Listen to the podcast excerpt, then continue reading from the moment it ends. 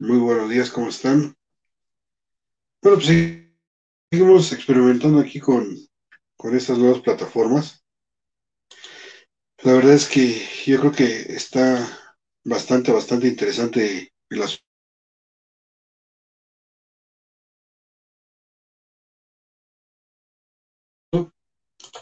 cómo va quedando.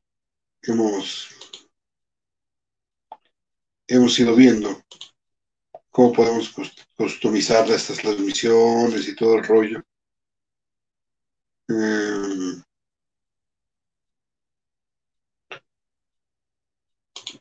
yo creo que poco a poco vamos a poder ir haciendo mejores cosas.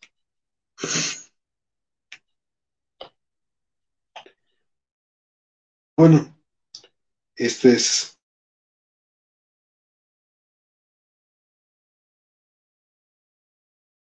con un café. Bueno, ¿cómo, cómo empezamos este, este conversatorio? Esa es una muy buena pregunta. Ay, pues los negocios empiezan a caer definitivamente y un ejemplo de eso es FAMSA, ¿no? Yo creo que el tema de FAMSA es un tema muy, muy, muy delicado. No, no habíamos visto una caída de un banco desde hacía mucho tiempo. Digo, sobre todo un, un banco que fuera tan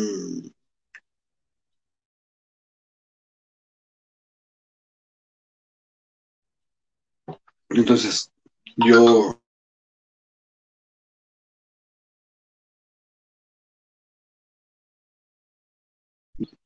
pues no es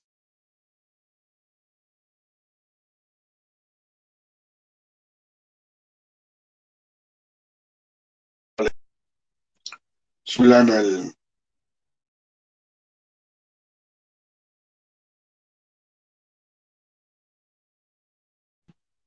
nos dice Judith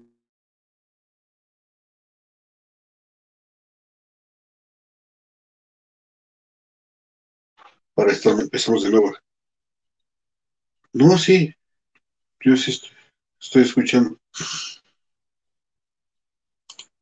A ver, déjenme, déjenme checar. Es que estamos mm, probando estas es, plataformas. Todavía no tenemos así como que la gran confianza del mundo para saber este cómo está funcionando, pero estamos, Sí, se escucha perfectamente. Me pongo los audífonos solamente cuando tengo otro entrevistado porque si no rebota el, rebota el sonido. Pero bueno, lo que les comentaba es que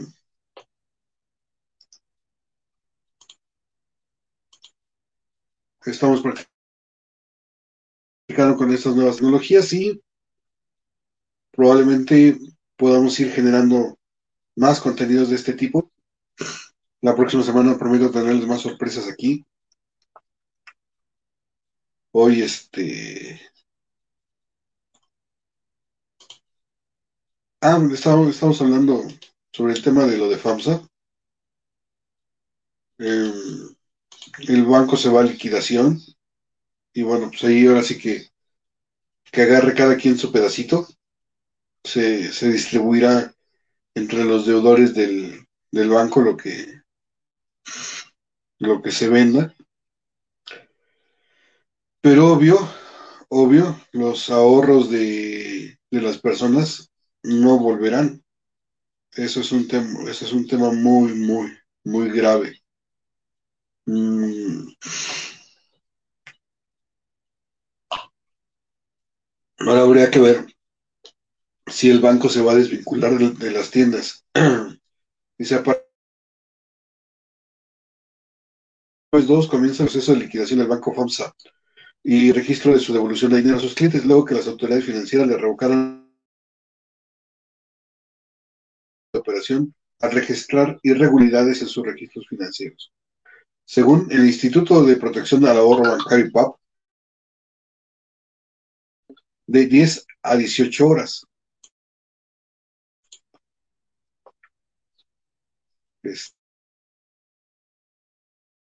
Este,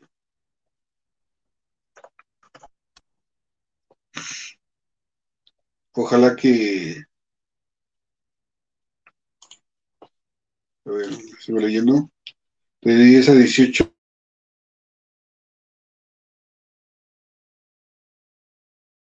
servicios brindarán de manera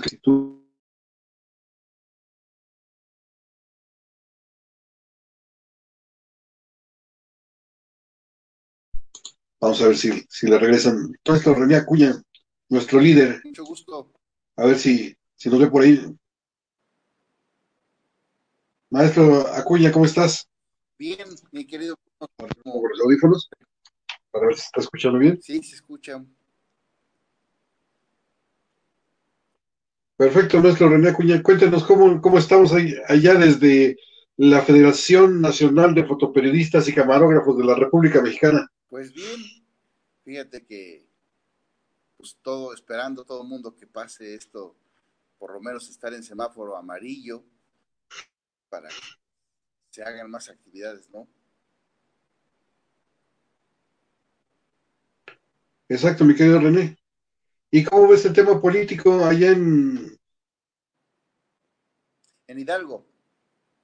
En Hidalgo ya, ya se dijo que se va a, va a tener que haber elecciones en este este año. Lo comentamos muy puntual aquí en tu espacio eh, la vez pasada. ¿Qué crees que todo apunta que se van a, a, a realizar los 34 concejales con C? Este, son los eh, aspectos de donde los partidos van a nombrar representantes y van a controlar momentáneamente los ayuntamientos en cuanto haya elecciones y existan las condiciones para que tomen posesión los nuevos alcaldes. El estado de Hidalgo está integrado por 84 municipios, mi querido Bruno. El INE eh, ahorita dijo que, bueno, posiblemente pudiera haber elecciones a finales de septiembre, pero constitucionalmente el mandato dice que los alcaldes deben determinar hasta el 31 de octubre, es decir, eh, de, de agosto. Es decir, el primero de septiembre deben ya estar nuevos representantes en los ayuntamientos hidalguenses. Por lo tanto, al no haber elecciones en julio como estaba previsto por estos tipos de que se atravesó de la pandemia, pues van a realizarse los famosos concejales, que son grupos integrados por las diferentes fuerzas políticas y uno de ellos va a encabezar los, eh, cada uno de los ayuntamientos. Son 84 concejales hasta que la autoridad designe oficialmente a los eh, alcaldes de cada municipio. Esto quiere decir que no va a haber propiamente un presidente municipal, sino que va a haber un concilio. Exactamente, efectivamente. Y ellos van a, eh, estos concejales van a tomar momentáneamente el poder interino, interino municipal hasta que haya un alcalde formal emanado por los votos, por los sufragios de los eh, cada uno de sus municipios. Y esto, bueno, pues espera que, que se dé a finales de septiembre. Ojo, hay que re, renombrar, este, subrayar que, que los morenistas por, por, por, Hidalgo quieren que se empaten las elecciones hasta julio con los diputados federales, con los eh, diputados locales y bueno, porque acuérdate que se van a renovar también varias gobernaturas. Entonces, este, pero bueno, eso no, no, la mayoría de los no lo quiere permitir, ni el, el INE, ¿eh? tampoco el INE lo quiere, porque pues habría prácticamente ingobernabilidad municipal. Por lo tanto, el INE está esperando, está trabajando de la mano con las autoridades federales sanitarias para que den luz verde a las condiciones propicias para que en septiembre, a finales de ese mes, se realicen los comicios eh, municipales en, en Hidalgo.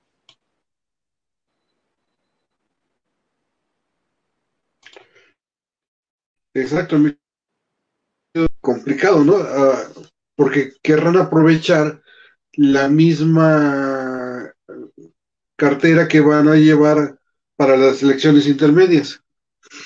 Efectivamente, sí, obviamente la raja política está eh, obviamente cualquiera la, quisiera, pero repito, es este, se está en el estrella floje por acá, mientras tanto, los aspirantes comienzan ya a moverse en redes sociales, vuelven a salir de sus guaridas, comienza a haber movimiento eh, en redes sociales de los suspirantes, eh, cada quien desde su trinchera haciendo su, su, pues, su labor, ¿no?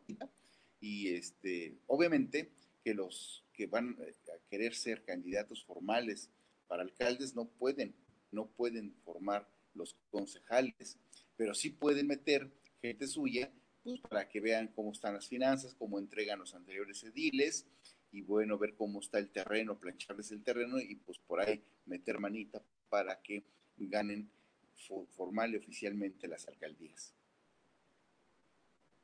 Eso me parece la, mi querido René Cuña. Vamos a sumar al, al streaming a nuestro querido Roberto Mendoza. Robert, ¿cómo estás? Saludos, Rob.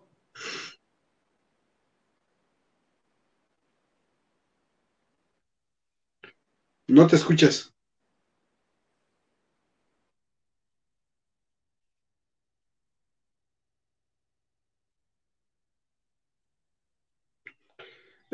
Ahora está igual que tú, René. Saludos, Rob. No, yo creo que lo vas a tener que reiniciar, Robert. No, parece que este. que no, que, que, no alcanza a oírse a mi querido Roberto. Ahorita que lo reinicie. Este.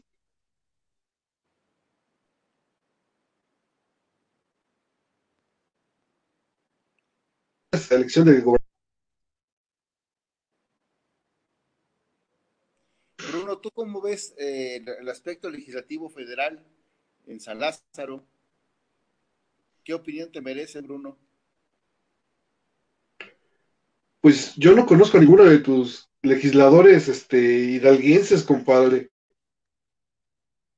Eso significa que yo creo que pues tienen muy poco trabajo, ¿no? ¿Y cómo ves en el aspecto panorama para los próximos comicios eh, la renovación de las, de las curules en San Lázaro? Yo creo que yo creo que les va a costar, les va a costar mucho a, a la gente de Morena. La verdad es que no veo que sea muy sencillo para ellos porque el poder desgasta y no les veo un buen futuro. La verdad es que yo no sé tú, tú allá en Hidalgo, pero no sé cuántos diputados tuyos federales han regresado a su distrito a recabar el, voto ciudadano. Un buen recurso. ¿No? O sea, el diputado tiene que promover los recursos para su zona, para,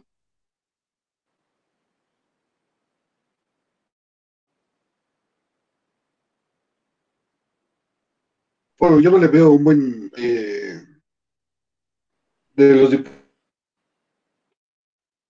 diputados federales para Morena, ¿eh?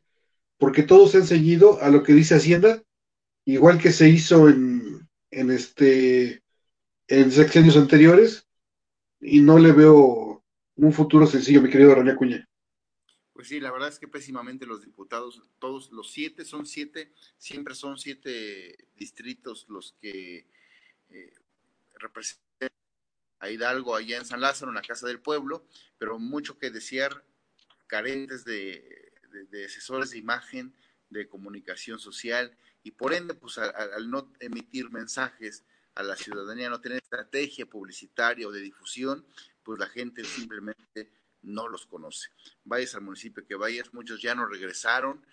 Hay un diputado que no recuerdo el nombre federal de Tenango de, Doria, que, que, bueno, acuérdate que fue muy famoso el plagio de los Tenangos acá en Hidalgo, y nunca hizo mutis, nunca apareció en, este, en su ayuda en la escena, huyó y bueno, pues se sienten desolados, decepcionados. Y así son cada, cada vez que hay votaciones, piden el apoyo y no. En concreto, faltó muchísima información de todos los diputados. En esos tres años, no, en los informes anuales, mucho que desear en su comunicación social. Y a ver, esperemos que la gente les cobre la factura.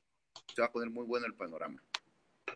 Yo creo que sin duda les van a cobrar la factura, mi querido René, porque no es solamente una situación de, de, este, de Hidalgo, sino eso pasó en toda la República.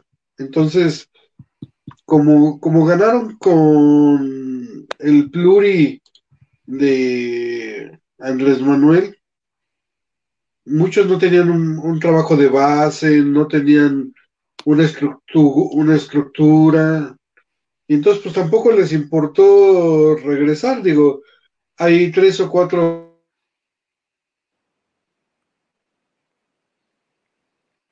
que ni les importó regresar. Rob, ¿cómo ves el, el aspecto legislativo federal? Pues yo creo que los legisladores están eh, a dos fuegos. Está primero la mayoría de Morena que trata de imponerse siempre y, eh, digamos, pues tratar de buscar los legisladores tener su propia agenda. Yo antes, eh, al menos es lo que veía que el, eh, el, PRI y el PAN dejaban que los legisladores tuvieran su agenda y así pues se hiciera un poco de política también en sus estados que resonara en la, en la Ciudad de México y eso les ayudaba mucho a los, pues a los políticos. Pero ahora el control de Morena que tiene sobre sus diputados, pues hace que, que ellos prácticamente no puedan hacer política y por lo tanto, pues, eh, digamos, les, les baja sus bonos para, para pues, una posible eh, elección en otro cargo, etcétera, y este, funcionan o tratan de funcionar como un bloque, al menos en la Cámara de Diputados. En la Cámara de Senadores, creo que Monreal sí les da un poco más de, de holgura para poder hacer política cada uno, pero también, eh, pues es un control muy férreo, casi como el que tenía Malio, pero aún así Malio les daba chance a, a los legisladores de, de hacer cosas. Acá yo veo que, que pues el control lo tiene primero el coordinador, pero más que el coordinador, pues lo tiene el presidente, ¿no? Pero tú crees, eh, ¿cómo avisoran ambos que la mayoría, la fuerza para las próximas elecciones en, en, la Cámara de San Lázaro, que se van a renovar en julio los diputados, los 500 eh, diputados, bueno, obviamente son de mayoría este, proporcional, pero más o menos cómo se percibe, ¿creen que logre Morena conservar la fuerza política en, en la Casa del Pueblo ahí en San Lázaro? Pues yo creo que, que sí, que sí va a tener una mayoría, no tan amplia, pero yo creo que sí va a tener una mayoría. Las encuestas, todas, eh, si tú ves todas las casas encuestadoras, todas tienen en su mayoría morena, sobre todo por el empuje que todavía tiene el presidente. El presidente es, es una figura muy importante en, en, eh, en, la definición política en el país, yo creo.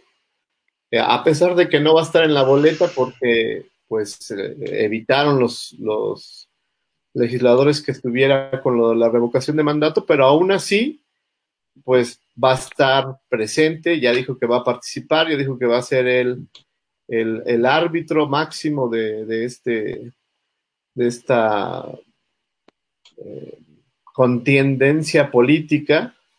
Entonces yo creo que pues iban a lograr eh, mantener cuando menos una mayoría simple. ¿Tú qué dices, Bruno?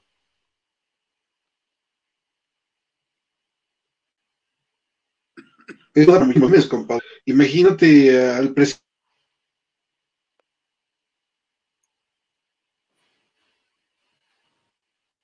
silbato, ¿no? O sea, uh, por, por, la cabeza en, dos segundos.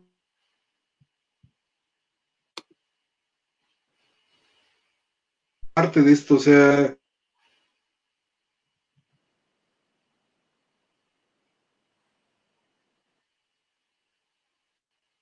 media, compadre. Cuña. No escuché, se cortó un poco, mi querido Bruno. Ah, que digo que es como una mala comedia, compadre. Queda para muchísimos ah, memes. Presidente sacar su, su, tarjeta de amonestación.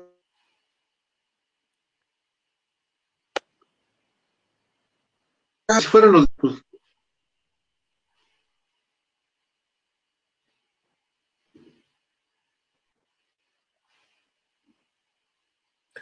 Ahora nos quedamos tú y yo, amigo. Se, desconectó ahí, creo, Bruno. Oye, Rob, ¿y, ahorita dónde escribes o cuál es tu medio ahorita? Pues tengo una columna de, opinión en San Luis Potosí y bueno, estoy eh, en el Instituto Reyes Heroles también. Oye, a ver si me la puedes compartir si, si gustas. Eh, eh, eh, yo soy el, estoy en ABC Noticias, es un periódico digital. ah, pues, claro, por supuesto. Es muy importante. Claro que te la Mándamela sin problema. ¿Es semanaria? Sí. Sí, la hago todos los lunes en radio. Uh. ¿Quién, ¿Quién me sacó? ¿Quién fue el gandalla? Tu, internet, amigo. Miren, ahí tenemos a Judith Sánchez Reyes. Hola, Judith, ¿cómo estás? Buenos días. Buenos días. Buenos días, Judith. ¿Qué cuentas desde la mañanera? A ver, cuéntanos. Bueno, pues hoy fue eh, una conferencia matutina corta. Eh, no te vemos, Bruno. Habitual. A ver, ¿me escuchan? Sí, sí, te escuchamos. Eh, la verdad es que eh, les comentaba, fue una mañanera corta. Eh, habitualmente la conferencia del presidente termina por ahí de las nueve, nueve y cuarto, nueve y media. Hoy terminó más o menos a eso de las ocho cuarenta. Y bueno, pues realmente se tocaron temas pues de tipo, pues gestorías, ¿no? De, de algunas personas que asisten a estos aquí a Palacio Nacional. Realmente no dio como mucha información. René. Es que creo que el internet está un poco saturado o algo así. El de René se, se trabó un poquito. Oye, Judith, yo quisiera preguntarte, eh, este personaje del parche, eh, ¿realmente es consentido del presidente como para que el presidente le resuelva todas las cosas que él pide?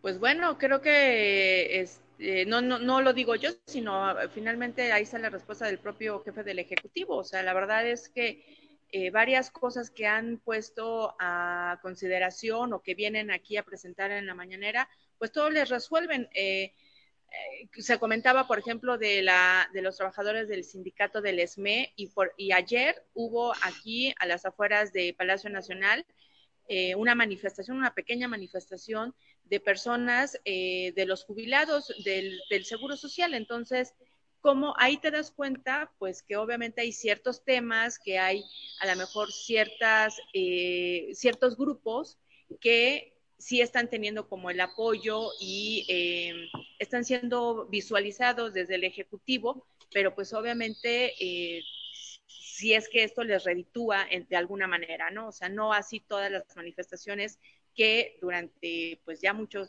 tiempo y en diversos momentos se vienen aquí a manifestar a las afueras de Palacio Nacional. Oye, entonces hay gestoría de Estado ahí en, en, este, ¿cómo se llama? En esas mañaneras, ¿no? Pues sí, porque la verdad es que estas, estas personas, estos personajes que se han venido, que han venido a apoderarse de, los micrófonos aquí en la conferencia matutina, realmente vienen a dar, eh, a poner sobre la mesa, te digo, ciertos temas que le pueden redituar al, al presidente, ¿no? Para a lo mejor él dar una postura hacia un tema o que les reditúa a ellos de manera personal. No, realmente no son preguntas de las cuales uno puede a lo mejor obtener información acerca de algún, eh, algún suceso, algún acontecimiento. No, no dan nota. Así es, no dan nota. Y realmente te digo, eh, o vienen a sugerirle o vienen a presentarle proyectos. O sea, la verdad es que yo creo que en ese caso, eh, pues el propio presidente y su gente deberían de, de tomarlos en cuenta, a lo mejor de contratarlos ya de manera directa como gestores, ¿no? En diversas eh, dependencias, ya que pues estamos viendo que pues sí tienen éxito, ¿no? Su, su, trabajo en ese sentido, o sea, que va más en la cuestión de gestorías y no en, la, en el ámbito periodístico, y eh, evitar eh, quitarnos esos espacios a los reporteros y a los periodistas que queremos venir o que venimos con la intención de obtener información y obtener datos sobre ciertas circunstancias o ciertos temas de interés nacional, ¿no?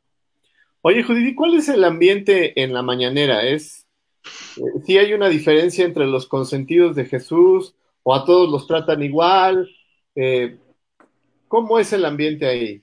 ¿Cómo te pues sientes tú, por ejemplo?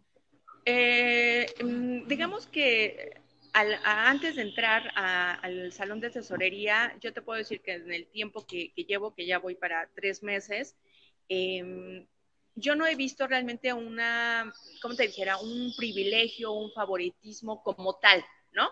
O sea, todo, todo, conforme vas llegando, bueno, pues te van diciendo si tienes acceso o si te puedes esperar a después tenerlo, pero obviamente pues ya el favoritismo y, esta, este apapacho, pues ya tú lo ves dentro de la mañanera, ¿no? Y dentro de, obviamente, eh, la propia decisión del presidente de a quién le da la palabra y a quién no. Pero tú en, lo general te has sentido, digamos, como una reportera respetada y, eh, escuchada.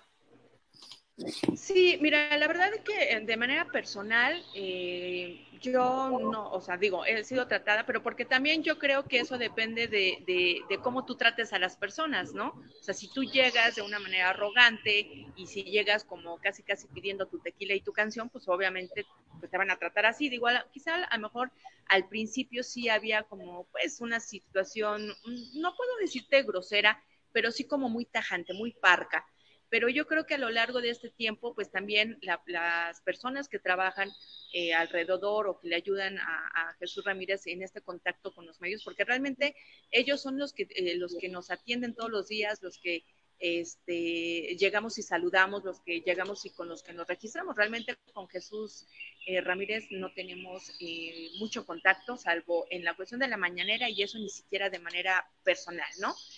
Eh, entonces, eh, digo, yo creo que eso ha dado, ha dado pie también a que ellos pues también vean cómo te manejas, cómo te conduces. Y la verdad es que yo te puedo decir que cuando yo llegué a, aquí, pues a lo mejor estábamos uno o dos eh, periodistas que a lo mejor a veces no, no podíamos ingresar al, al salón de, de, tesorería y estábamos en la sala de prensa, pero ya después, como empezaron a, a pues a restringir el, el, acceso, entonces éramos más los colegas que estábamos acá en la sala. Y la verdad es que en ese sentido eh, hemos logrado como una buena una buena química, la verdad es que nos la pasamos como echando chacoteo en ciertas cosas, en ciertos temas, entonces en ese sentido yo te puedo decir que muy bien. Eh, creo que de parte del, del, equipo de comunicación social de presidencia y sobre todo del coordinador, pues sí le falta un poquito a lo mejor de pues um, intercambiar puntos de vista con nosotros, ¿no? De ver cómo podemos lograr que haya pues el cometido que para eso son estas mañaneras, ¿no? Para informar y que creo que eso no, no, no, no, no se ha dado y no lo tienen creo que en mente. Muchas gracias. Pues fíjate, yo, yo creo, Judith, que eh, como dices, eh, el respeto que uno se va forjando es lo, es lo más importante. Pero yo sí quisiera que nos platicaras un cómo estudias, o sea, tu, tu, vida cambió radicalmente al empezar a, a, ir a las mañaneras.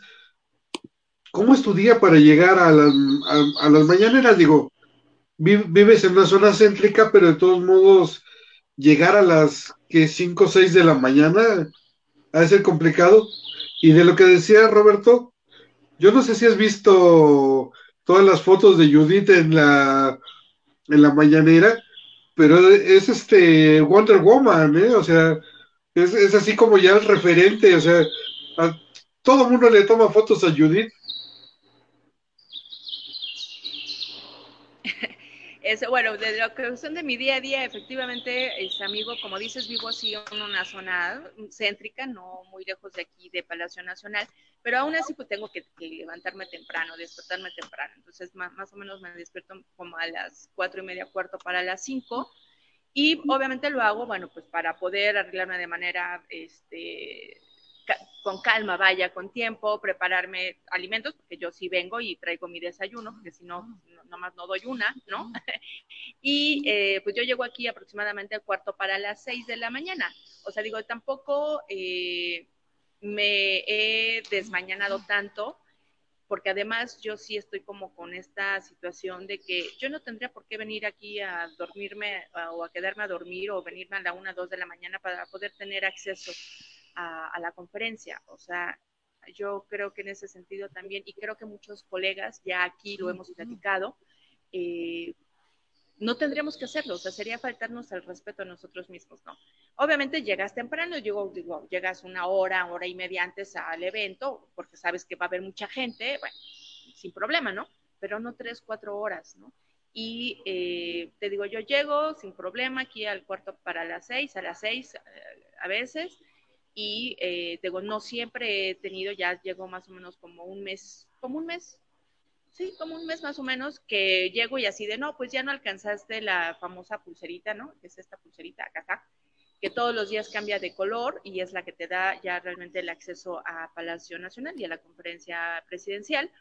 Y eh, pues ya estamos aquí un rato chacoteando, intercambiando puntos de vista con los colegas.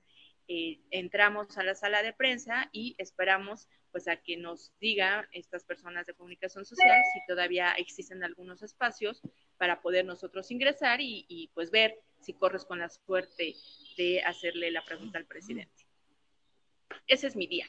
Y más o menos de aquí termino, o sea, mando avances a mi medio durante la mañanera y ya después, bueno, complemento esta información y aproximadamente voy saliendo entre 12, 1 de la tarde, 2 a veces, ¿no? Dependiendo. No, pues está súper interesante. ¿Tú cómo ves, Roberto? Hola. No, a, a mí Hola. me gustaría mucho, la verdad, ir y, y, y conocer es que que cuál es la dinámica del, del, de, de, la entrada y del medio y, y cómo es el presidente de repente, pues, a lo mejor de verdad nada más ve la primera fila de, de los de los periodistas y no más atrás, o sí, sí ve, este, sí, hay periodistas que seguramente lo conocen desde hace mucho tiempo, como Sara, por ejemplo, que, que estuvo dos campañas pues mira, en ese sentido... con él. ¿No? O sea, hay seguro este, periodistas que el presidente ya cuando menos les hace ojitos, etcétera, y habrá otros, yo no sé si funcione así, se dice, que Jesús Ramírez les pase las preguntas. ¿Sí, ¿Sí les pasa las preguntas o no les pasan las preguntas, Judith? Roberto, mira, yo la verdad que en ese sentido sí no, no pudiera yo, eh, digamos, aseverar y sería eh, muy irresponsable de mi parte, porque a mí no, yo no tengo ninguna prueba, ¿no? Yo nunca he visto que lleguen y le dé el, el, el papel o le dé la, las preguntas o se las dicte, no, yo no lo he visto. Pero bueno, pues, o sea, todas luces, cuando las realizan, pues tú te, tú te das cuenta que son a veces hasta preguntas totalmente ilógicas, ¿no? Que solamente lo que buscan, pues, es que el presidente toque, eh, vaya, retome un punto, retome un concepto, retome una circunstancia y de ahí, eh, pues, vuelva a este discurso que ya sabemos es muy reiterativo, este, por ejemplo, el anuncio de hoy de estas eh, becas, ya lo había anunciado la semana pasada.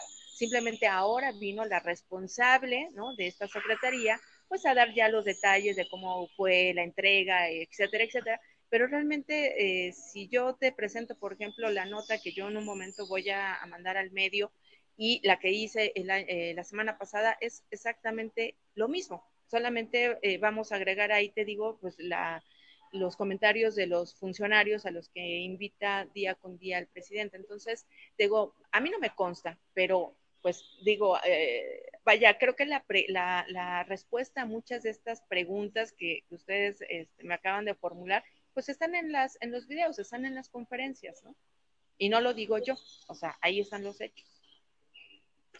Pues mira, yo la, verdad creo que muchos han aprovechado para reinventarse, pero también es cierto que muchos tienen mucho más rating que los medios tradicionales. Y yo creo que ese ha sido un error de, de parte de los medios tradicionales, seguir teniendo las mismas líneas que tenían antes y están pagando las consecuencias, ¿no? Tienes videos de quién te gusta el chapucero que tienen millones de vistas más que Televisa o que Milenio. Y entonces, ¿cómo les dices que no es un medio? Pues, ¿no? Este, además, nosotros que somos básicamente digitales, y lo decíamos el otro día, Judith, siempre pedimos esto, un piso parejo, ¿no? Que, todo, que todos contáramos uno. Sí, mira, te digo, yo te lo, te lo comenté la otra vez que tuve oportunidad de intercambiar eh, comentarios contigo, mi querido Bruno. Efectivamente, o sea, la, eh, digamos, el valor eh, no, de un periodista no depende del medio, depende de cómo, pues, podamos, cómo desarrollemos nuestro trabajo, ¿no? Eh, yo creo que también tenemos que empezarnos a quitar, y a mí en lo personal siempre me ha molestado que se maneje como que, ah, bueno, tú eres de un medio chiquito o eres un medio grande. No, o sea, soy de un medio de comunicación y se acabó. Y aquí eso no lo, no lo estamos criticando. ¿Por qué? Porque pues efectivamente a través de la, de la tecnología, pues estamos teniendo ahorita este intercambio y hemos podido, cada uno de los que estamos ahorita en, este, esta charla, hemos podido desarrollar eh, proyectos, ¿no? Proyectos periodísticos que obviamente están fundamentados con información, con eh, datos, con pues un proyecto muy bien determinado, ¿no? Pero por ejemplo, o sea, si tú te metes a, a la página de Lord Molecula oficial, o sea, realmente qué sustento periodístico tienes, o sea, al menos para informarte, pues yo creo que sí tendrías que irte a otro tipo de, eh, de medios de comunicación o de fuentes para, en este caso sobre todo, para la sociedad en general, ¿no? Entonces, eh, eso es como que sí la molestia que ha estado de manera muy, muy, muy constante aquí en las, en las mañaneras, porque te digo, hemos, nos hemos quedado en sala de prensa, eh, medios como TV Azteca, como El Heraldo, como Multimedios, como El Universal, como Reforma, o sea, cuando en la conferencia pues están estas, estas personas que no van realmente a sacar información, sino van a presentar gestorías o a realizar gestorías, ya sea de manera personal o de manera, eh, vaya, con otro interés grupal, ¿no? Entonces, eso es lo que creo que no se debe de hacerle, pero pues eh, Jesús no ha tenido tampoco creo que esa sensibilidad para poder decir, a ver, ¿qué, qué podemos hacer e incluso escucharnos, porque digo, sabe de esta inconformidad, te digo, por estas personas con las que tenemos trato todos los días, pero él, pues, hasta la fecha no, ha, no se ha acercado a nosotros para ver eh, qué podemos hacer en conjunto y sacar adelante esta, esta situación. Yo creo que, yo creo que no lo necesita, ¿no? O sea, la verdad es que yo creo que, desde mi punto de vista, eh, yo creo que el presidente y Jesús creen que no necesitan a los medios tradicionales, ni tampoco a los medios eh, digitales, porque lo que necesitan ellos es, eh, pues, dar a conocer su discurso. Y como es reiterativo, pues de alguna manera, pues, vas a conocer el discurso del presidente. Entonces, realmente yo creo que la mañanera no es una mañanera de información, eh, básicamente, bueno, pues va el presidente y dice, oye, les voy a hablar de tal, tal y tal, pero cuando empieza la, la parte de preguntas y respuestas, ya no es información, yo creo que el 80% es eh, propaganda, ¿no? Ya no, ya no escuché, perdón. Algo le pasó a tu micrófono. Sí, es que creo que le puchó al. Le, le puchaste el de, el de mute. Ya, ahí está. Ahí está. Ah, te comentaba que, bueno, pues igual entre, entre datos ya eh, sabidos, también anécdotas, ¿no? Eh, o algunos pasajes de la historia, o a veces vienen y, y, leen algún poema que tiene que ver con un tema. O sea, que obviamente todas estas cosas pues salen de contexto y sobre todo pues teniendo tanto, tanta, vaya, tantos temas que, que nos aquejan día con día y uno de ellos es la pandemia. O sea, ¿cómo es posible que, eh, por ejemplo, ha llegado o llegó alguna vez a decir el presidente, bueno, es que hoy no hay tema, entonces vamos eh, a dar un, vamos a hacer una dinámica de preguntas y respuestas, ¿cómo que no hay tema? O sea, el tema de, de, la cuestión de los decesos por la pandemia, el tema de la crisis económica por esta situación y por otras malas decisiones gubernamentales, o sea, muchos, o sea, temas hay siempre. ¿no? Pero efectivamente, pues no hay un tema que a lo mejor a veces al presidente le pueda redituar. Y yo te puedo decir que el día de hoy, a lo mejor esta mañanera corta también se debió, además de que ya le tenían ahí sus, este, sus tamalitos este, tabasqueños, ¿no? Que, nos presumió, eh, pues fue yo creo también para evitar que le preguntaran sobre toda esta polémica que se desató ayer en redes sociales por esta contestación que dio su esposa con respecto a los niños con cáncer, ¿no? Y quizá muchos otros temas, digo, el, el tema de Irapuato lo tocó de una manera muy, uh, no tan a fondo, ¿no? Pero yo creo que también pensó o quiso a lo mejor evadir ahorita una situación de esa naturaleza o incluso que se le preguntara pues acerca de este informe o mini informe que, que ofreció el día de ayer con motivo de su triunfo, ¿no? Hace dos años. ¿Tú estuviste el día del temblor ahí, Judith? Sí, aquí estuve. Ese día fue bastante complicado porque en la mañana eh, había habido aquí una manifestación de trabajadores del sindicato de la Universidad Autónoma de Chapingo, tenían eh, bloqueados los accesos a, Palacio Nacional y hubo un momento en donde estas personas se pusieron bastante eh, agresivas, de hecho a mí me, me, agredieron, me robaron mis lentes, aquí en Palacio Nacional los soldados que están obviamente pues cuidando el acceso, literal me cerraron la puerta, ¿no? Este, ante el jalón que me da uno de estos integrantes, de estos manifestantes, y que obviamente también ahí pues eh, vaya, se, quedó, digamos, descubierto, pues la indefensión que estamos nosotros, a la que estamos nosotros también expuestos acá, ¿no? Porque yo le decía a alguien de comunicación social justamente también que sufrió ahí un, un golpe con esta puerta, eh, le decía, oye, si estos cuates eh, hubieran querido, eh, no sé, se les hubiera botado la canica y nos hubieran agredido de manera física, o sea, ellos cerraron, los soldados cerraron la puerta cuando nosotros estamos plenamente identificados que somos reporteros de la fuente y sobre todo que esta chica también trabaja aquí en Palacio Nacional, este, ¿qué, qué hubiera pasado? O sea, nos hubieran dejado morir solas, ¿no? A claro. mí y a otras compañeras también.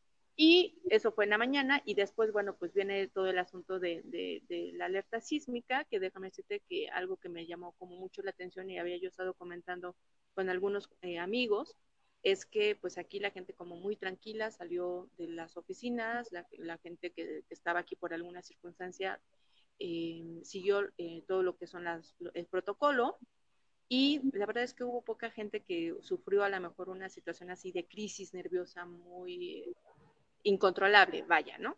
Entonces, pero aquí estuvimos y, y, y, bueno, pues creo que todo dentro de todo eso, pues estuvo, estuvo bien. ¿Y tú viste al presidente haciendo la llamada, esta que ha sido tan criticada? Sí, fíjate que justo eh, nosotros salimos a lo que le llaman aquí el Jardín de la Emperatriz, eh, que eh, está, digamos, en la parte de afuera de lo que es el patio de honor. Y justa, justamente estaba yo en uno de los arcos, que de hecho aquí voy a ver si ahí está, como este tipo de arcos que, que, hay. Eh, estaba yo justamente enfrente y estaba yo tratando dentro de mi miedo y de mi zozobra, tratando de grabar, porque los candelabros, que a ver, voy a ver si se, voy a ver si se pueden ver, aquí es que está como a contraluz, pero son unos candelabros muy grandes, que obviamente se estaban moviendo así súper intenso y que yo digo, pues, trataba de grabar, pero solamente grabé así muy poquito. Y justamente en ese arco es cuando sale el presidente y yo vi que estaban obviamente pues ahí eh, bueno, que estaba él y que estaban varias personas, ¿no? Eh, digo, no tuvimos como el acceso así tan directo de verlo y oírlo y demás, pero sabíamos que ahí estaba porque él había, pues, obviamente seguido estas, estos protocolos de evacuación. ¿Y lo viste? ¿Cómo, ¿Cómo has visto precisamente al presidente? Yo lo veo cada vez más eh, cansado, más Así es. Eh, como, digamos, el, el, poder siempre cambia. Yo recuerdo que, que Peña cuando cuando llegó al poder tenía el pelo pues totalmente negro y no tenía tantas arrugas y pues, yo creo que a los, a los dos años como ahora el presidente pues ya estaba muy canoso y no sé si te acuerdas que tenía como que fue en esta época en los, sus, dos primeros años que le salió el problema en la garganta de de la tiroides. Y sí, el nódulo tiroideo. Y fíjate que justo, bueno, con esa como anécdota, este, más o menos fue como la época en donde a mí también me, me, hicieron una operación similar. De hecho, a él se lo hicieron y a mí como casi como a los seis meses siguientes, eh, con una operación, un nódulo tiroideo. Y sí, o sea, se ve, a, partir de ahí también, pues él obviamente impactó esta cirugía porque pues el, que te quiten, a él creo que solamente le quitaron el nódulo, que obviamente el impacto no es tan uh, fuerte como cuando te quitan la tiroides, ¿no? Pero sí se vio obviamente un cambio en, en su aspecto físico. Eh, y sí, eh, como bien dices, eh, Roberto, al presidente yo lo, yo lo noto ya cansado, y tan es así que obviamente pues creo que su discurso igual lo dice, ¿no? O sea, lo manifiesta, ya son como cosas muy, muy hechas, muy reiterativas, y yo creo que esto ha sido un desgaste que a lo mejor ahorita no lo va a querer reconocer, pero que yo creo que sí debería de tomar en cuenta. O sea, son dos años en donde ha realizado este tipo de conferencias que pues no le han, quizá a lo mejor al principio le ayudaron, pero ahorita ya no, o sea, ahorita ya incluso su imagen ya denota esta situación de cansancio, incluso a veces de, hartazgo, de hastío. Eh, yo me, de repente soy, trato de ser muy uh, observadora en la cuestión del lenguaje corporal, ¿no? Y, eso lo dice también mucho. Entonces, yo creo que el presidente eh, ahora como en un ejercicio de autocrítica, de autorreflexión, sí debería ya a lo mejor tomar eh, en cuenta el ya dejar a lo mejor estas conferencias, no del todo, pero a lo mejor no hacerlas ya diario, sino quizá una vez a la semana o una vez cada 15 días o realmente cuando sea necesario hacerlo, ¿no? Fíjate que este, este ejercicio de las mañaneras es algo nunca visto en ninguna parte del mundo. Y yo sinceramente creo que es un ejercicio que se, como dice, se vuelve repetitivo y que no le está funcionando al presidente porque no funciona en ninguna parte del mundo. Y sobre lo que decía Robert, yo creo que a los dos únicos presidentes que no les ha afectado el tiempo es ha sido a Salinas y a este, ¿cómo se llama? A Calderón. Salinas porque es un maldito genio. Y a Calderón porque se mantenía en alcohol, cabrón, ¿no? Entonces, este, pues yo creo que son a los dos únicos que no les ha afectado. Pero tú recuerdas Cedillo. Cedillo era un chavito cuando entró. Así es. Y, y terminó hecho papilla. Sí, Fox igual, este, digo, Salinas obviamente a lo mejor porque no tenía mucho cabello que se le pusiera cano, ¿no?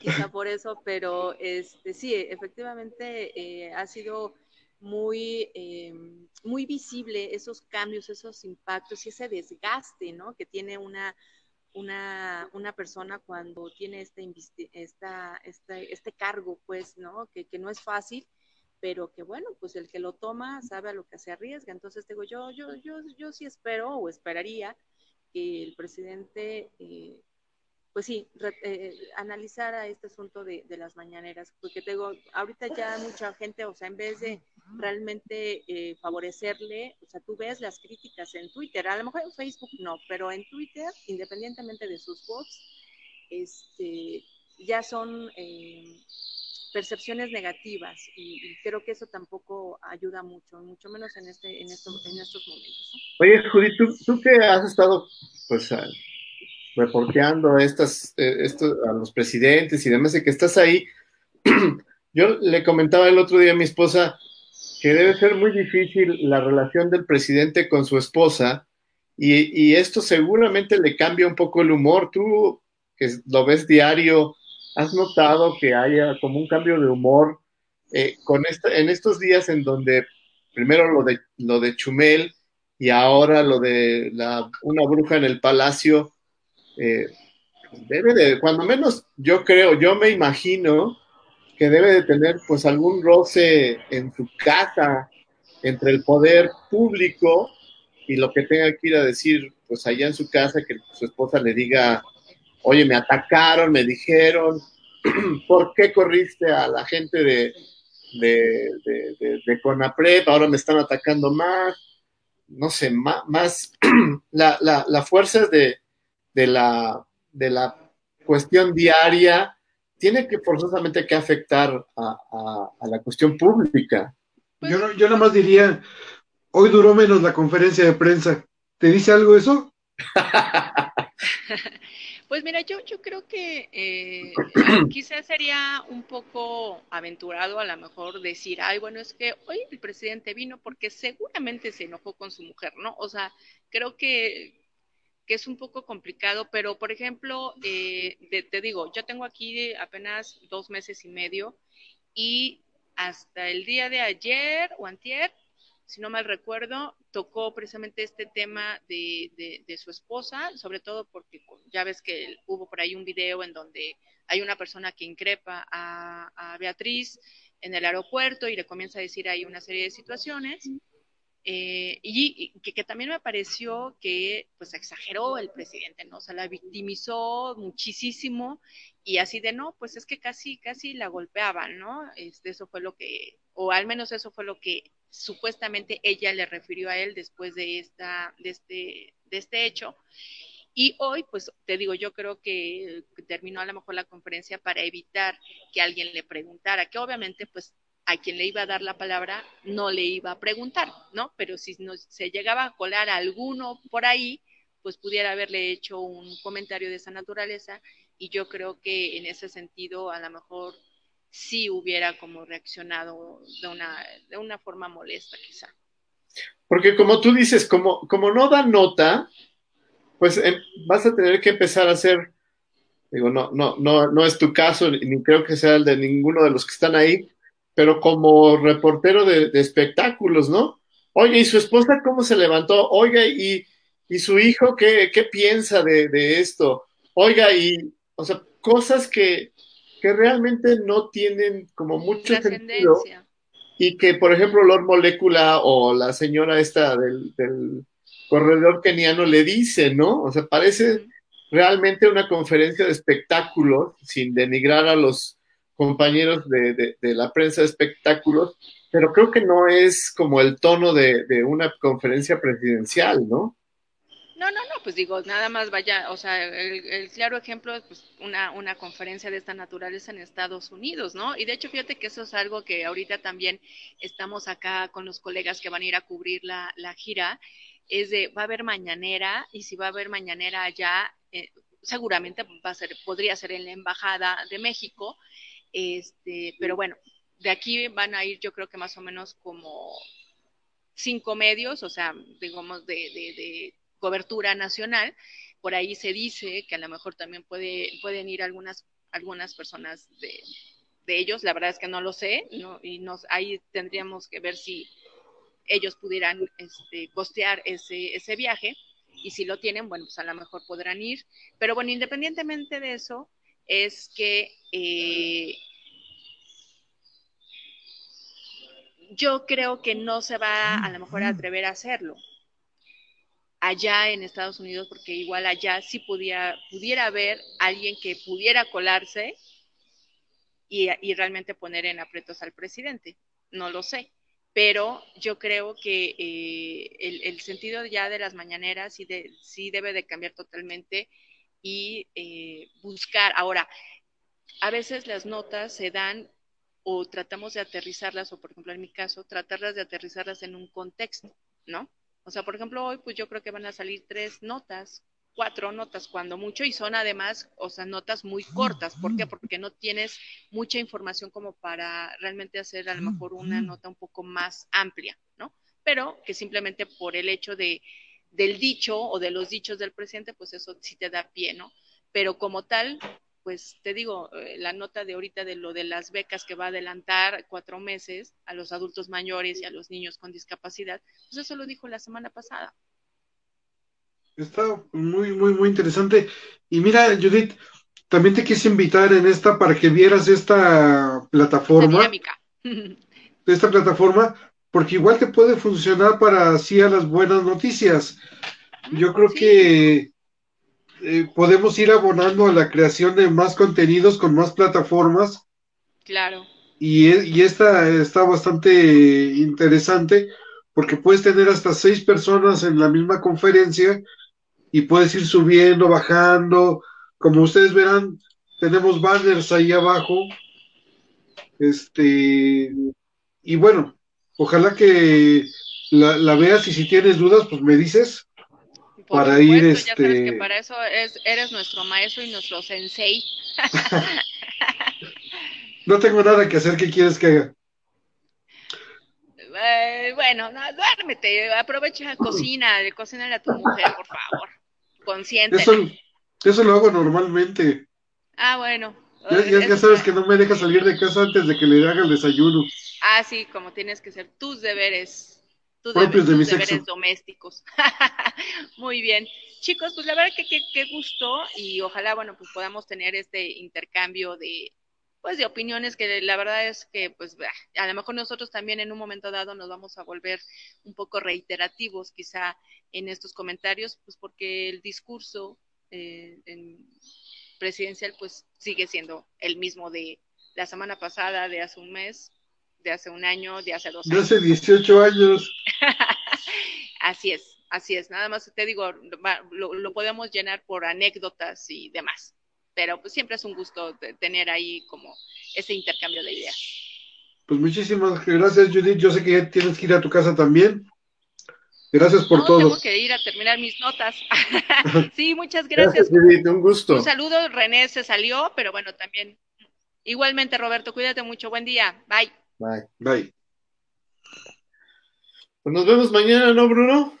Nos vemos mañana, mi querido Robert. A ver si ¿Cómo viste e, e, este ejercicio está bastante interesante, ¿no? Muy, muy. Tener acudido, aunque sea una vez a la semana, estaría todo dar.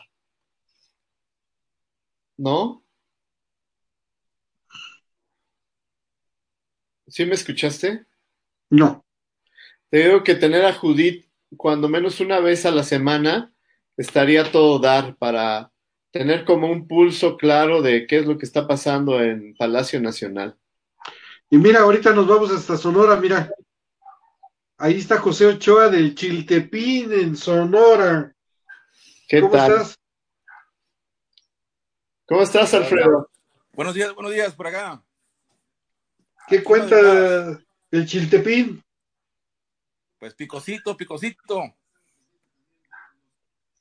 Estábamos comentando, Roberto, con, con José Ochoa el otro día, que está muy complicada eh, la, visita del presidente por el tema de los, de los migrantes. Cuéntanos un poquito del tema de los migrantes allá, mi querido Ochoa. ¿Qué tal? Buenos días, Alfredo, Roberto, buenos días, gusto saludarte, conocerte, Bruno, buenos días y a todos los que están conectados en este momento a través de la red. Pues mira, acá en Sonora la cuestión de inmigrantes es muy sentida porque aquí lo vemos casi a diario en la frontera norte eh, de Sonora, sur de Estados Unidos, en tres fronteras que tenemos, más o menos importantes, que es Nogales, Agua Prieta y San Luis Río Colorado. Eh, pues el tema de, inmigración que hizo el presidente Donald Trump con nuestros connacionales en Estados Unidos, que lo trató de violadores, asaltantes, narcotraficantes, pues sí pesa mucho, pesa mucho y duele la verdad, eh, ese tipo de calificaciones a nuestros eh, connacionales en Estados Unidos. no nomás mexicanos pasan por aquí, pasan muchos centroamericanos, pasan eh, europeos inclusive, pero Donald Trump agarra parejo. Entonces, eh, el tema de que vaya nuestro presidente López Obrador ahora en los próximos días a visitar a nuestro estado al presidente americano, pues no es de mucho agrado. No es mucho agrado porque eh, todo lo que ha hecho con nuestros mexicanos, la designación de hacer un muro fronterizo en la frontera norte, lo tenemos ya en la frontera norte hace muchos años, pero el muro humano que tenemos ahorita en la frontera sur de Estados Unidos con la Guardia Nacional ha sido muy evidente porque sí ha bajado la migración aquí, porque se venían en tren o en migración o en avión o en, en, raite, en lo que pudiera la gente llegaba para acá. Eh, creo que ahí está ahorita el meollo del muro humano, no es un muro metálico como está aquí ahorita en, en la frontera norte, pero le, la Guardia Nacional está usando para detener a la migración allá en el sur, en la frontera sur de México. Y eso poco a poco ha afectado a la producción inclusive en Estados Unidos, porque es la mano de obra que utiliza el productor norteamericano para levantar sus cosechas, para asear sus jardines, para, para levantar sus construcciones, para hacer diferentes tipos de trabajos fuertes o pesados, como se le llaman en Estados Unidos. Entonces creo que yo creo que muy pronto esto se va a, componer en la próxima elección. La ida de López Obrador a Estados Unidos puede ser, es lo que se comenta, que es para que le ayuden el voto latino a Donald Trump. Donald Trump no va bien en las encuestas. Un, segundito, un segundito, maestro Este, Roberto, yo sé que te tienes que ir. Muchísimas gracias por tu participación esta mañana y nos vemos el, ¿cómo se llama? Nos vemos, mañana. Órale. Mucho gusto, Alfredo. abrazo. Roberto, a la orden por acá, por de Hermosillo, Sonora. Hasta luego. Gracias. Bueno, seguimos con la transmisión, mi querido este, José Alfredo Ochoa de Chiltepina y en Sonora. Sigue adelante. Ah, te comentaba lo de la, línea fronteriza. Te comentaba lo de la línea pues eh, eh, Nogales, que es la parte de más tránsito, tanto vehicular, comercial y turismo entre los dos estados, en este caso Sonora y Arizona, eh, le añadimos que ayer entró en vigor el nuevo Tratado de Libre Comercio. El nuevo Tratado de Libre Comercio lo vamos a estrenar aquí muy pronto en Sonora prácticamente porque este fin de semana se va a cerrar la frontera con Arizona en cuestión turismo, únicamente turismo, porque eh, Arizona tiene un rebrote muy importante y Sonora apenas vamos eh, subiendo la famosa cuesta, o sea, estamos en alerta máxima en contagios del COVID. Por lo tanto, hay un acuerdo con eh, con Marcelo Ebrard para cerrar la frontera en conjunto poner filtros sanitarios a la entrada de Estados Unidos a México o de Arizona a Sonora para verificar todo el turismo que entre a, Sonora que no tenga una actividad esencial, no lo van a dejar pasar. Por lo tanto, es un llamado que van a hacer tanto los consulados eh, de México en Estados Unidos, en especial en Arizona, para avisarle a su gente, no vengan a, Arizona, a Sonora en este momento, porque si no viene una actividad esencial, no los van a dejar pasar. Te digo esto porque viene el 4 de julio. 4 de julio, acuérdate que es muy festejado en Estados Unidos y muchos americanos, inclusive con nacionales, se vienen a México a festejarlo. Por muchos motivos, uno porque muchos tienen familiares aquí, otros porque es más barato, el dólar acá, conseguir eh, pues más, más bienes con, con poco dinero las playas se van a cerrar, las playas se van a cerrar, eh, los centros vacacionales, las, las idas, por llamarle así, a los pueblos del río Sonora o de la sierra, que es muy bonito, también, aunque vivas por allá, si no tienes una actividad esencial, no los van a dejar pasar. Los filtros sanitarios van a estar en las tres fronteras, que llamar Nogales, Agua Prieta y lo que es San Luis Río Colorado. sanitarios, va a ser, es un sanitario, que es la Secretaría de Salud, va a estar inmigración, va a estar la Policía Estatal y, la, y las federales haciendo eh, todo el trabajo de inspección. Bruno. Sí, mi querido este, José Ochoa, la verdad es que tenemos muchas complicaciones a la, a la hora de la, de la frontera y pues muchos, muchísimos infectados, entre ellos nuestro amigo José Manuel Velarde, que le deseamos una pronta recuperación, que está sufriendo con el tema de, del, del COVID y pues también eh, muchísimos sonorenses, entre ellos tu secretario de gobierno, que creo que ya se mejoró, ¿no? Sí, hay algunos funcionarios eh, que ya se aliviaron, llamarle así, otros que están en recuperación, prácticamente todos en sus casas, eh, pues saliendo de este problema serio del COVID, porque es un virus muy traicionero, invisible, no se le ha podido encontrar cura ni vacuna. Por lo tanto, así como dijo aquel, nada que se ha sido, no ha sido domado este virus, ha sido tremendo y nos trae a todos pues una modificación de vida muy, muy importante en todo, en todo el país y en todo el mundo prácticamente, ¿no? En todo el mundo, eso ya sobrepasó el tema nacional. Bueno, es un tema internacional y nosotros lo único que le podemos decir a la gente es cuídense mientras no haya una vacuna, no hay remedio para esta enfermedad, que no necesariamente tiene que ser mortal, pero sí tiene un alto grado de mortalidad. No es como un resfriado, este sí te lleva a la muerte, ¿no? Entonces, yo sí creo que lo más responsable de parte de nosotros es decirle a la gente que tiene que cuidarse, que use tapabocas, que si no tienen que salir no salga, que privilegien el tema del el home working.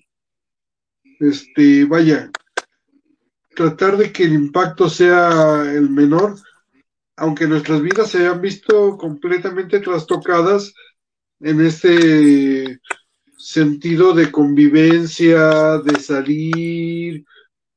Ha sido muy complicado, es una cárcel local.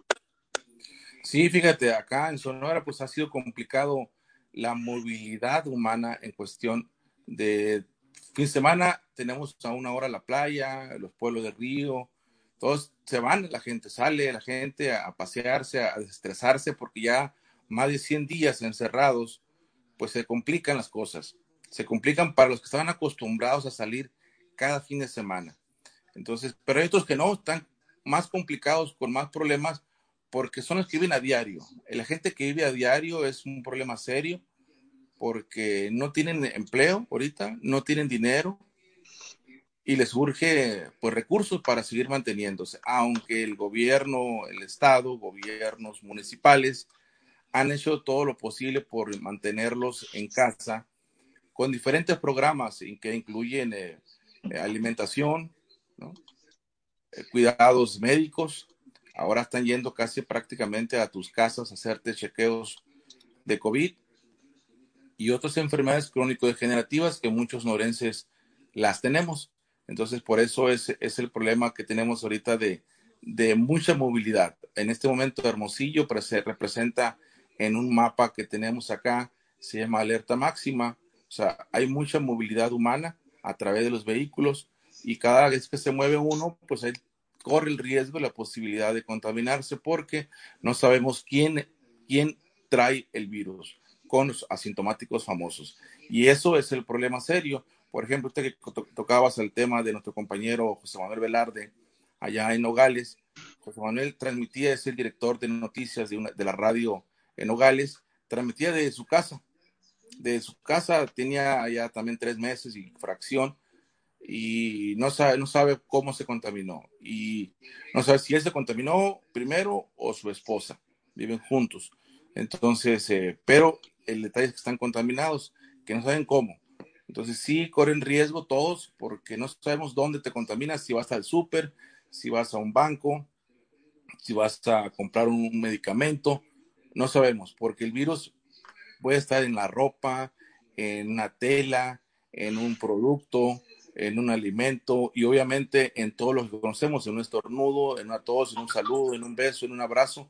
Hay muchas formas de contaminarse. Por eso hay eh, la urgencia de los, llamados de los, los expertos famosos de cuidarnos. Si nos cuidamos todos, cuidamos a los demás. Y ahí, ahí donde estamos fallando, y creo que los muchos, muchos ciudadanos estamos fallando porque no hacemos caso a las recomendaciones de los médicos. Bruno. Así es, mi querido Alfredo Ochoa. Oye, pues muchísimas gracias por todos tus comentarios. Este, la verdad es que ha sido bien, bien interesante. No sé tú cómo, cómo lo veas. Esta nueva plataforma que nos podemos estar viendo face to face y digo, poco a poco iremos metiendo más cosillas ahí para, para tener una idea más precisa de, lo que podemos ir haciendo. Y a mí me, está encantando el, tema ahorita. No sé tú cómo lo veas, mi querido Ochoa. Pues imagínate, yo tengo 17 años en, lo que es redes sociales, internet, manejo de, todo el tema digital. Entonces, a mí es, es increíble ahorita lo como nos estamos comunicando todos, prácticamente todos, y ahora hay novedades cada día diferentes para, hacer mejores productos. Y a mí me, está encantando el, tema ahorita, no sé tú cómo lo veas, mi querido. La voz. Pues imagínate. Se está repitiendo, ahí está. Ah, te decía que ahora que la nueva era de la digital, pues todos estamos con la posibilidad de comunicar de una forma efectiva, rápida y en vivo en vivo para que vean lo feo que estamos. sí, eh, Bruno. Fíjate que, estoy perdiendo un poco el audio, mi querido sí, te este, nuestro Chua. Este... Yo pensé que íbamos a grillar más, mi estimado Bruno. déjame ver si, si, lo, si lo recupero ahorita. Pero bueno, por mientras, este, yo, yo espero que tú sí me estés, tú sí me estés escuchando. Te escucho bien. Este, deja, deja, conecto el otro micrófono acá. Te escucho bien.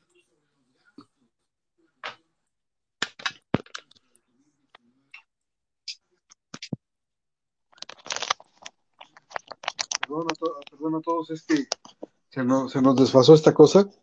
Bueno. Sí, te escucho bien.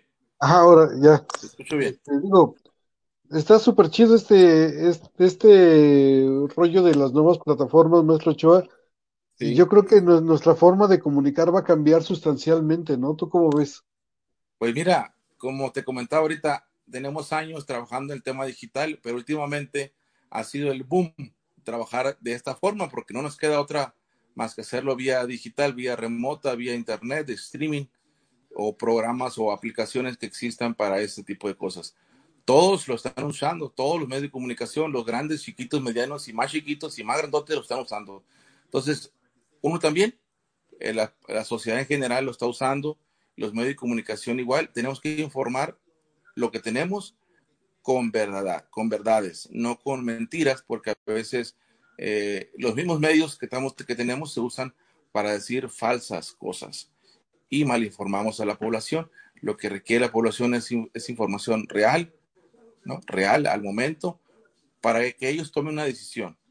Entonces, cuando ellos tomen una decisión correcta es porque la comunicación que estamos dando es correcta. Y si no, pues se, se, ve rápidamente, como hace unos días suceden cosas que, están eh, haciendo para programas del COVID y no son.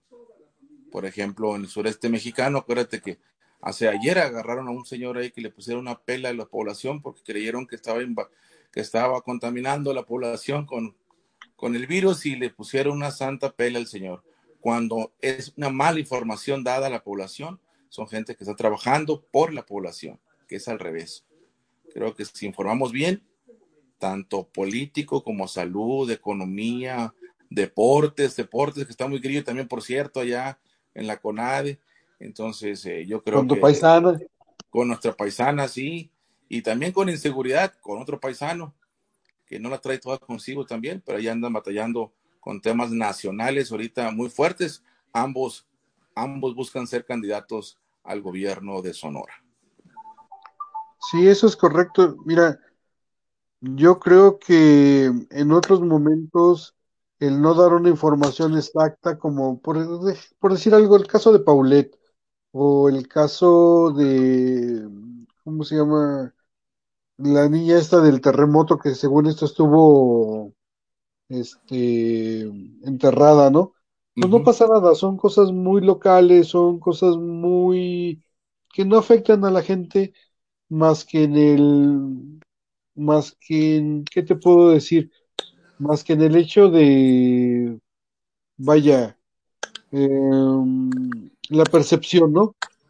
Pero cuando ya te estás metiendo en cosas como, eh, como estas epidemias, la verdad es que es muy, muy complicado malinformar porque te llevas entre las patas a muchísima gente, ¿no? Y Sí, muchísima gente que está confiando en ti. Entonces yo creo que en este momento es cuando más obligados estamos a ser este lo más profesionales posible. Creo que no, creo que este momento nos pone a prueba a muchos en cuanto a la veracidad de lo que decimos y tratar de que todo lo que se diga sea lo más apegado a la realidad, porque lo que nosotros decimos puede impactar en la vida de, de otras personas.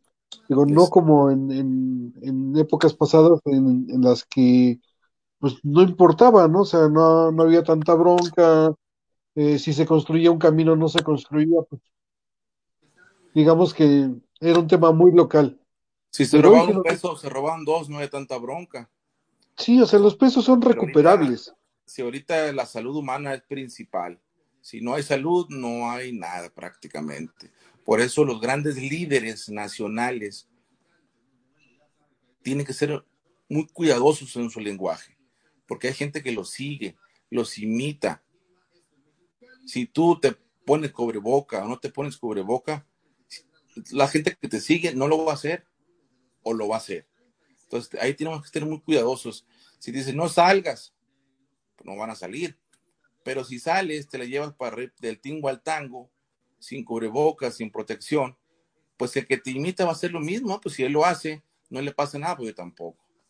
Pero si es al revés, si te proteges, si cuidas, si mandas un mensaje positivo de cuidados, pues la gente también va a entender el mensaje, va a llegar el mensaje más rápido y todos le vamos a entender al mensaje. Que muchas veces nos mandan mensajes como para descifrarlos, pues si no uno te dice una, una cosa y el político te dice otra cosa. El técnico, el especialista, el experto te dice un tema técnico y el político te lo disfraza de otra manera.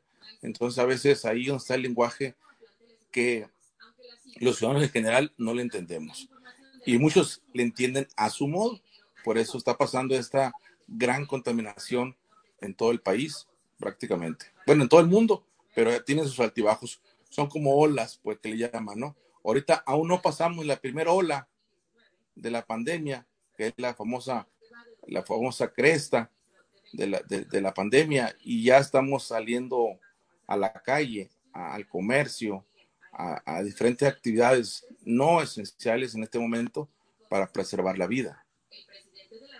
Bruno. Exacto. La, la realidad es esa, mi querido Ochoa, que la desinformación a nivel mundial ha sido brutal porque aparte es un virus completamente nuevo, es un tema completamente nuevo, o sea, es brutalmente, eh, ¿cómo se llama?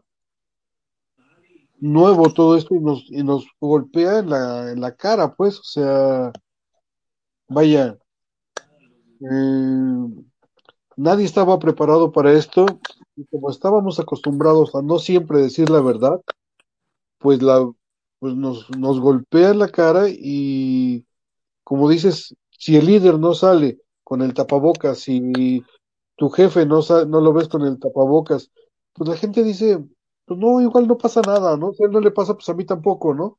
Exacto.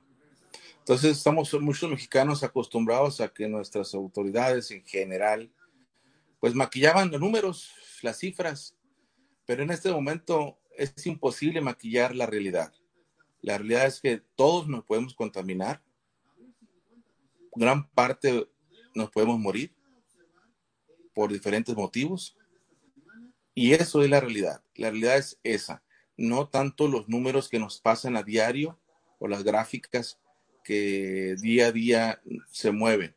En Sonora, por ejemplo, tenemos de 72 municipios, 55 tienen contaminación por COVID.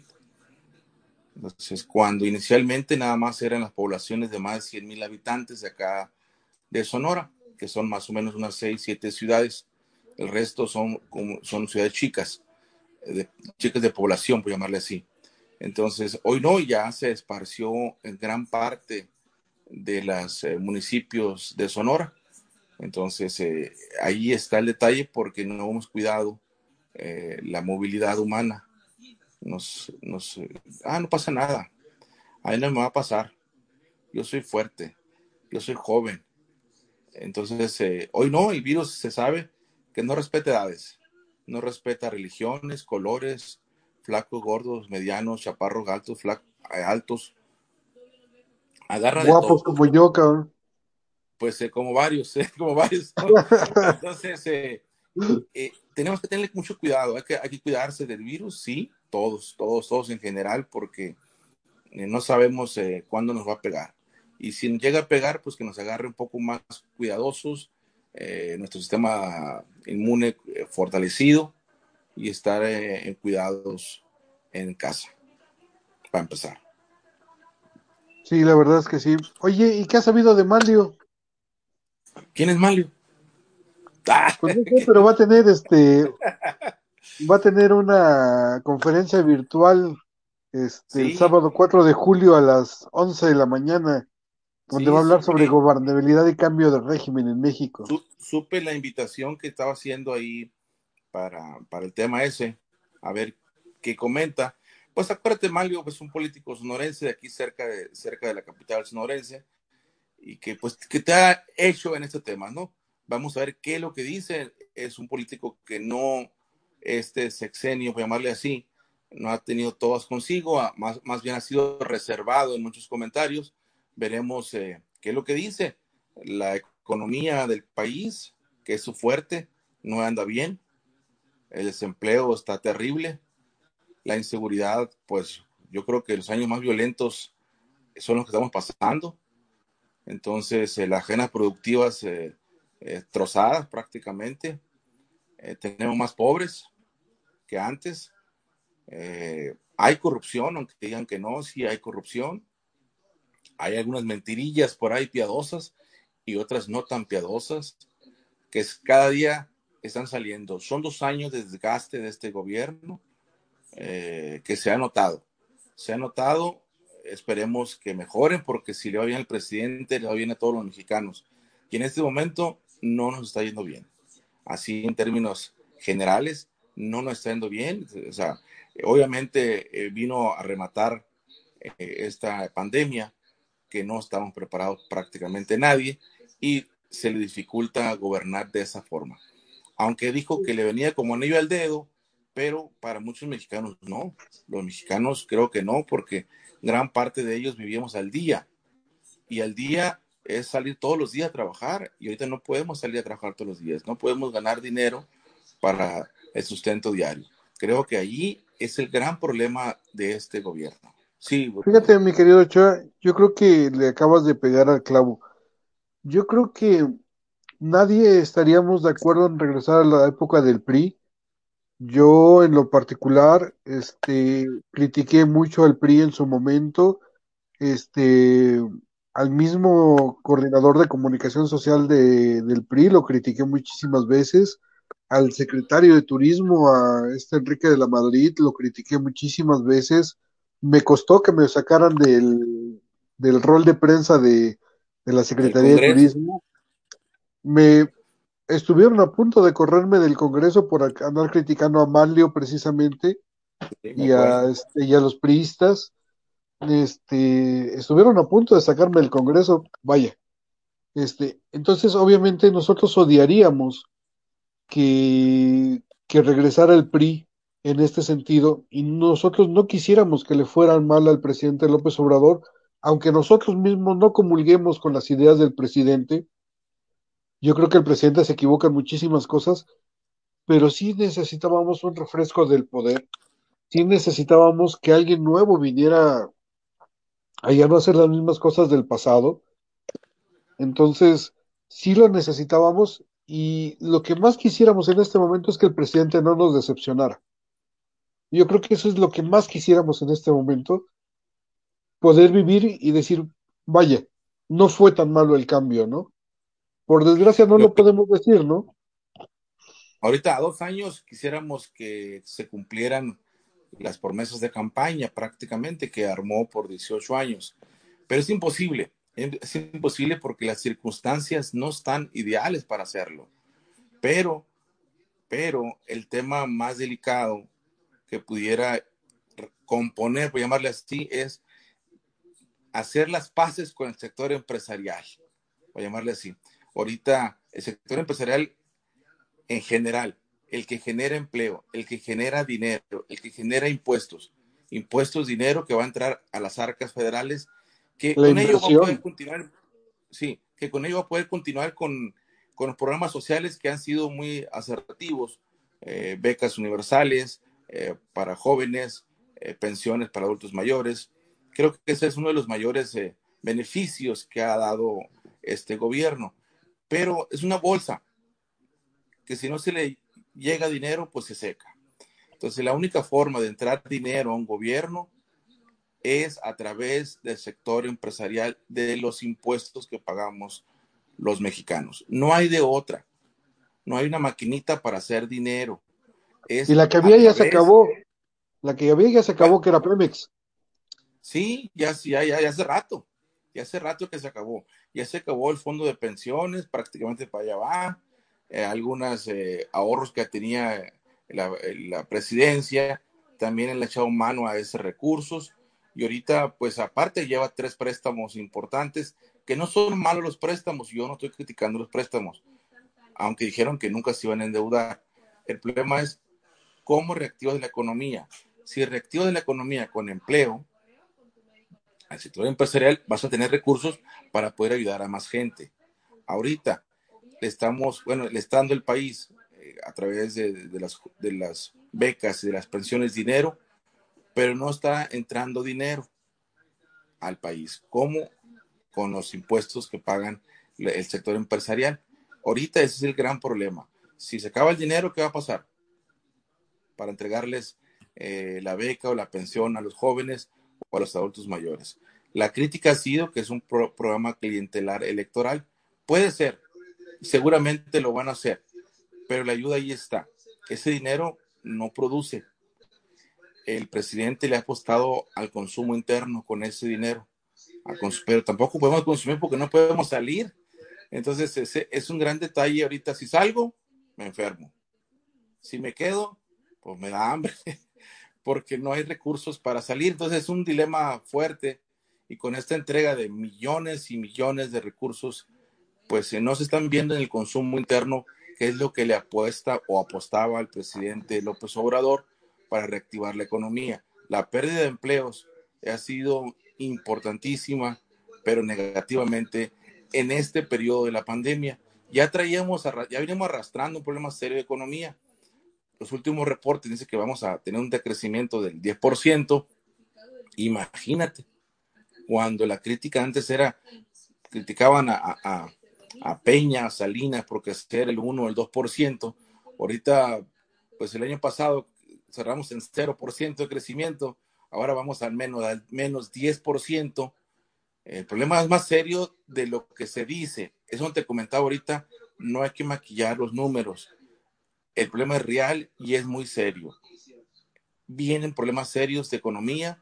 Cuando un pueblo tiene hambre, empieza el robo, el asalto, el secuestro y vienen cosas más serias. Los números que presentaron hace unos días en cuestión de seguridad, o es que bajó el robo, pues si no hay gente en la calle, pues no pueden robar gente en la calle.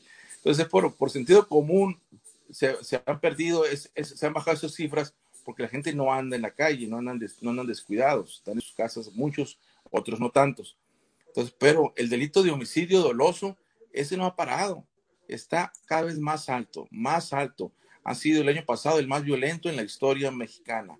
Este año, posiblemente, si continuamos esto, vamos a romper el récord de lo mismo, romper el récord en economía, en desempleo. Entonces, sí está más serio el tema de cómo nos lo están vendiendo, la cara bonita, el buen mensaje positivo. Todos queremos ser positivos, pero la realidad es otra. Bruno. Exacto. Oye, pues muchísimas gracias, mi querido José Alfredo Ochoa. Te agradezco mil que nos hayas podido este, estar platicando aquí hoy, porque decirles que la diferencia entre Sonora y la Ciudad de México son dos horas. Entonces, él se acuesta muy, muy tarde para acabar de hacer el chiltepín y yo me levanto muy, muy temprano para hacer este, este en vivo. Entonces es casi un milagro que podamos estar aquí juntos. Por eso lo aproveché tanto tiempo a mi querido José Alfredo Ochoa. Te agradezco mucho, este José, y pues estamos aquí al pendiente y ojalá te puedas sumar a más este en vivos con nosotros, ¿no? A la orden, tú avísame con tiempo y con todo gusto lo hacemos. Eh, para mí es un honor estar contigo y toda la comunidad de aquí digital de Maya Comunicación.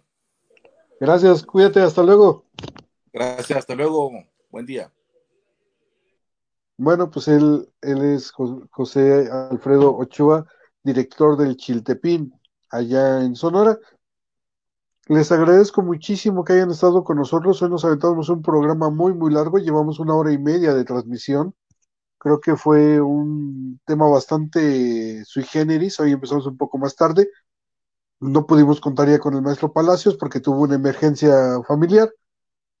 Pero nos vemos mañana, Dios mediante, a las 8 de la mañana, por aquí, por la página de Facebook de Maya Comunicación. Un abrazo a todos. Gracias por estar con nosotros.